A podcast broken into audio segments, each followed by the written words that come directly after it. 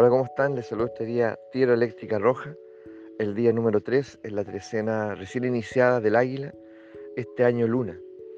Eh, recuerden, este año Luna estamos invitados a abrirnos como una puerta de par en par, ¿cierto? Estamos invitados a abrirnos como una puerta de par en par y dejar que todas esas emociones reprimidas, ahogadas, esas emociones petrificadas encuentren su libertad. Porque junto a ellos nosotros nos petrificamos, nosotros nos reprimimos, nosotros nos ahogamos. Necesitamos liberar las emociones que no están destinadas a estar guardadas. Están destinadas a la libertad, a fluir junto a la vida, a transmutarse.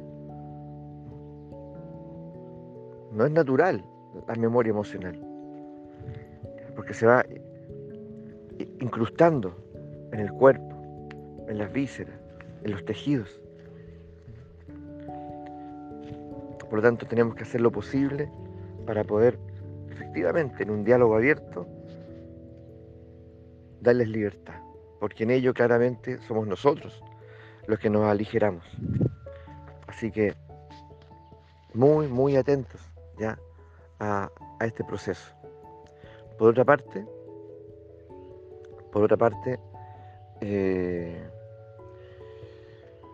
cuando nosotros nos volcamos a la comprensión del Nahual Tierra, decimos que Él es el portador del sustento, del estar sostenido. Y, y ello es de suma importancia, porque cuando uno se siente sostenido, la verdad es que está tranquilo. Experimenta como una palabra que, que me gusta muchísimo, experimenta un sosiego interior. Es decir, pueden pasar muchas cosas alrededor mío. Ya.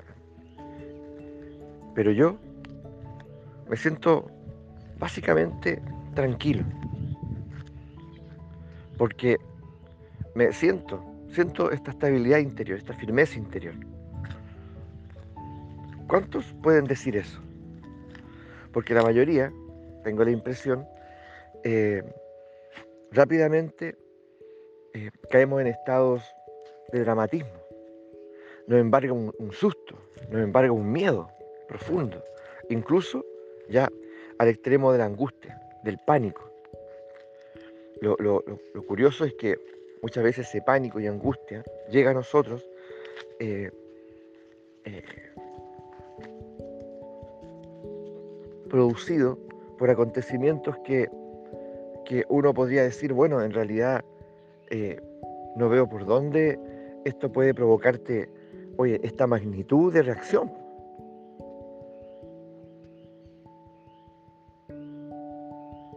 Entonces uno se pregunta, entonces, si no es lo acontecido, entonces, ¿qué es?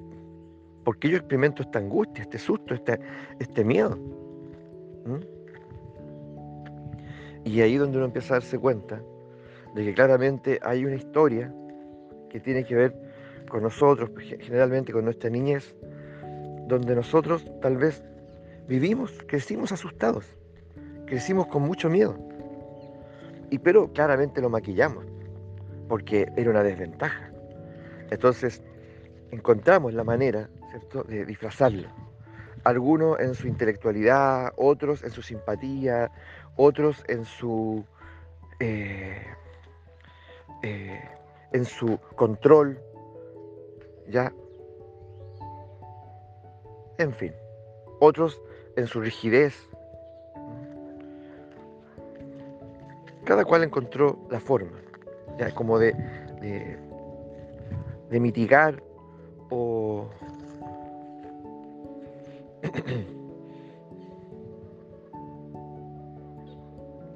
claro, estoy buscando la palabra precisa. Eso es como de mitigar y al mismo tiempo eh, ahuyentar esta presencia, presencia debilitante, esta presencia que me, pone me, deja, me deja la sensación de que me voy a derrumbar, me voy a desintegrar, me voy a diluir. Ya es que, que no soy nada, que en realidad tengo algo de qué afirmarme, necesito algo de qué afirmarme porque de lo contrario eh, se acabó todo aquí en este mismo instante, que es lo que experimenta alguien junto al pánico y la angustia, ¿cierto? Siente que, que se va a morir. Y vuelvo a decir, aunque los acontecimientos ya en realidad oye, no, por ninguna, por ningún lado, ¿cierto? Eh, den señas de eso. De, hecho, nadie más, ve, nadie más ve lo amenazante que yo. Entonces,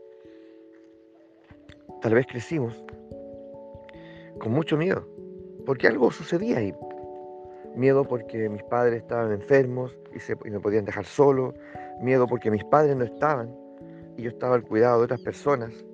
Miedo porque yo pasaba mucho tiempo desatendido. Miedo porque eh, eh, sufría bullying tal vez, maltrato y nadie se daba cuenta. Eh, miedo diversos, diversos orígenes. Y miedo a no ser suficiente, a no ser capaz, miedo a ser abandonado, miedo a dejar de ser querido. Y ahí todos nosotros podemos tener experiencias que podemos compartir, que podemos regalarnos uno a otro, ¿no es así? Entonces, en lo que, lo que va emergiendo aquí en, aquí en este instante me empiezo a dar cuenta de lo profundo que está. Porque nadie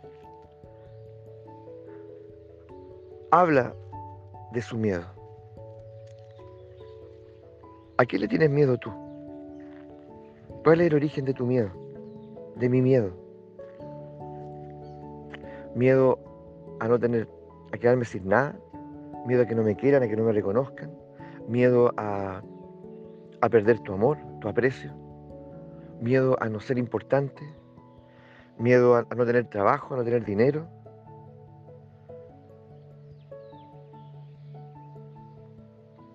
¿Cuántos tipos de miedo más pueden haber? Tal vez infinitos.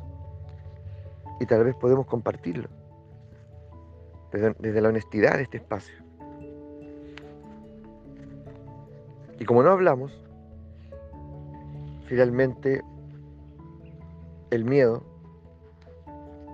queda, y tampoco lo reconocemos, el miedo queda en un estado acechante, permanente. Pero siempre lo miro de reojo o ni siquiera lo miro, le doy la espalda. Pero no por eso desaparece. Él está ahí. Y, de vez en cuando, de vez en cuando, aparece, emerge. Y me dice, aquí estoy aún. Aquí estoy aún. Entonces, mirado desde la perspectiva de este Nahual, nuestro miedo, ese miedo tal vez persistente, está relacionado con esa falta de arraigo, de sustento.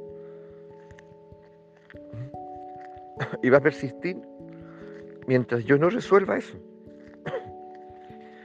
Claro, en la niñez tal vez no lo tuve.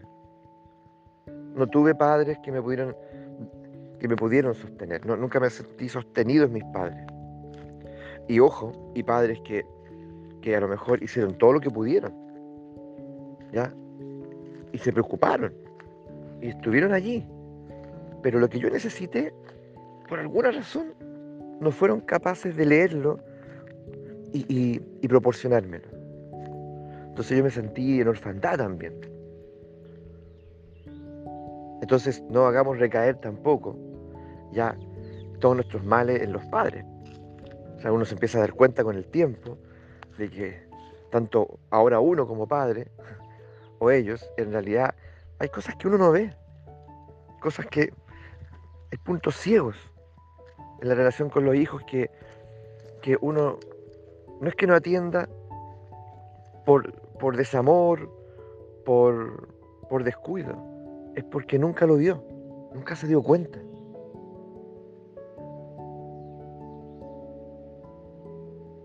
Por eso que el trabajo que hacemos aquí es tan importante porque lo que tú dices, lo que tú dices, termina reflejándome.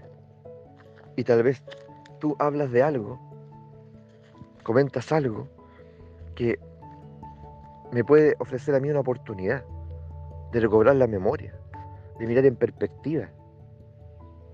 De eso se trata este espacio también, de ampliar nuestra percepción,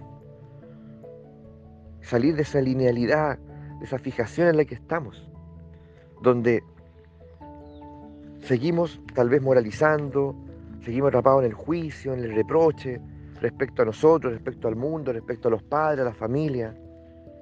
Tenemos que salir de ese cautiverio. Y en lo que respecta aquí a la tierra, hablemos de nuestro miedo, ese miedo basal. ¿A qué le temes en relación a la, a la, vida? ¿Y ese miedo es tan poderoso? ¿Es tan grande? ¿Es, real? Pero cada vez que está, me vuelvo a sentir inestable. Cada vez que aparece, ya que se asoma, me vuelvo a sentir niño, niña, pequeño, ya débil. Y yo no soy así, pero en ese instante me convierto en ello. Vuelvo a, sentirme como me sentía a lo mejor en esos años, en ese momento. Eso es impresionante. Entonces tengo que ir, ¿ya? Junto a este Nahual y junto a todos nuestros recursos, al encuentro de ese miedo, al diálogo con ese miedo.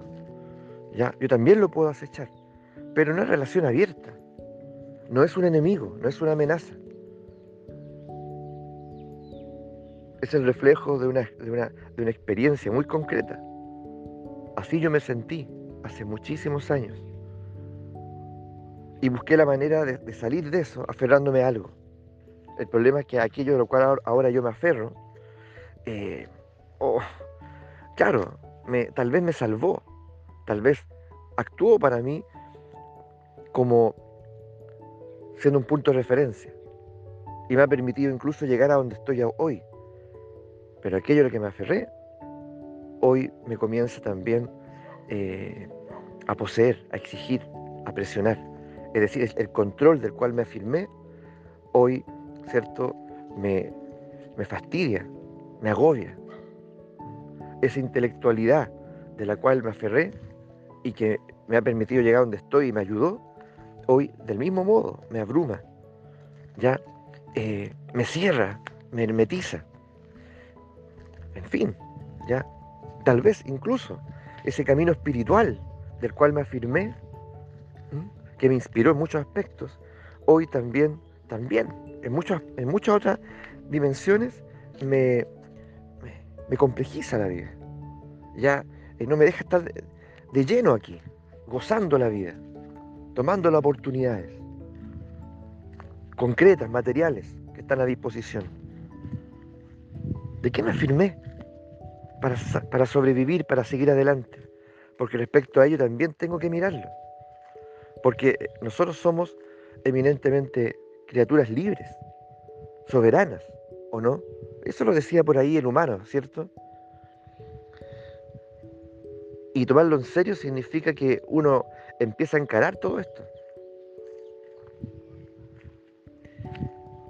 Por lo tanto, este nahual es tremendo, este nahual tierra, telúrico como, como acostumbramos a decir, porque nos lleva, nos lleva a enfocarnos en ese escenario existencial, personal, hacernos preguntas fundamentales como las que ya están planteadas y comprender que, esa ahora firmeza, esa estabilidad, ya tengo que encontrarla en mi propio corazón, en mi propio corazón. Que ese es el centro de los centros, por decirlo de alguna forma. Ya no es nada de lo que hemos nombrado. Y es ahí donde tengo que entrar. Por eso empezamos a entender por qué el guerrero está antes. ¿cierto? Y por qué luego, mañana, luego de la tierra, viene el espejo. Y el espejo me interpela respecto a mi verdad. Me ayuda, me dice, ¿esto es tu verdad? O sea, esto de, de lo que te afirmas, ¿es tu verdad? ¿Esto de lo que te vas a afirmar ahora, es tu verdad? No, la verdad nace en el corazón, está en el corazón. Tenemos que explorar la relación con nuestro corazón, con la ayuda del guerrero, de la tierra, del espejo, de todos los nahuales. Entender profundamente a qué equivale el corazón, cuál es el potencial que tiene. Evidentemente no es solamente un órgano, es muchísimo más. Encender la flor del corazón. Es un día magnífico. Vamos por eso. Vamos por ese esclarecimiento.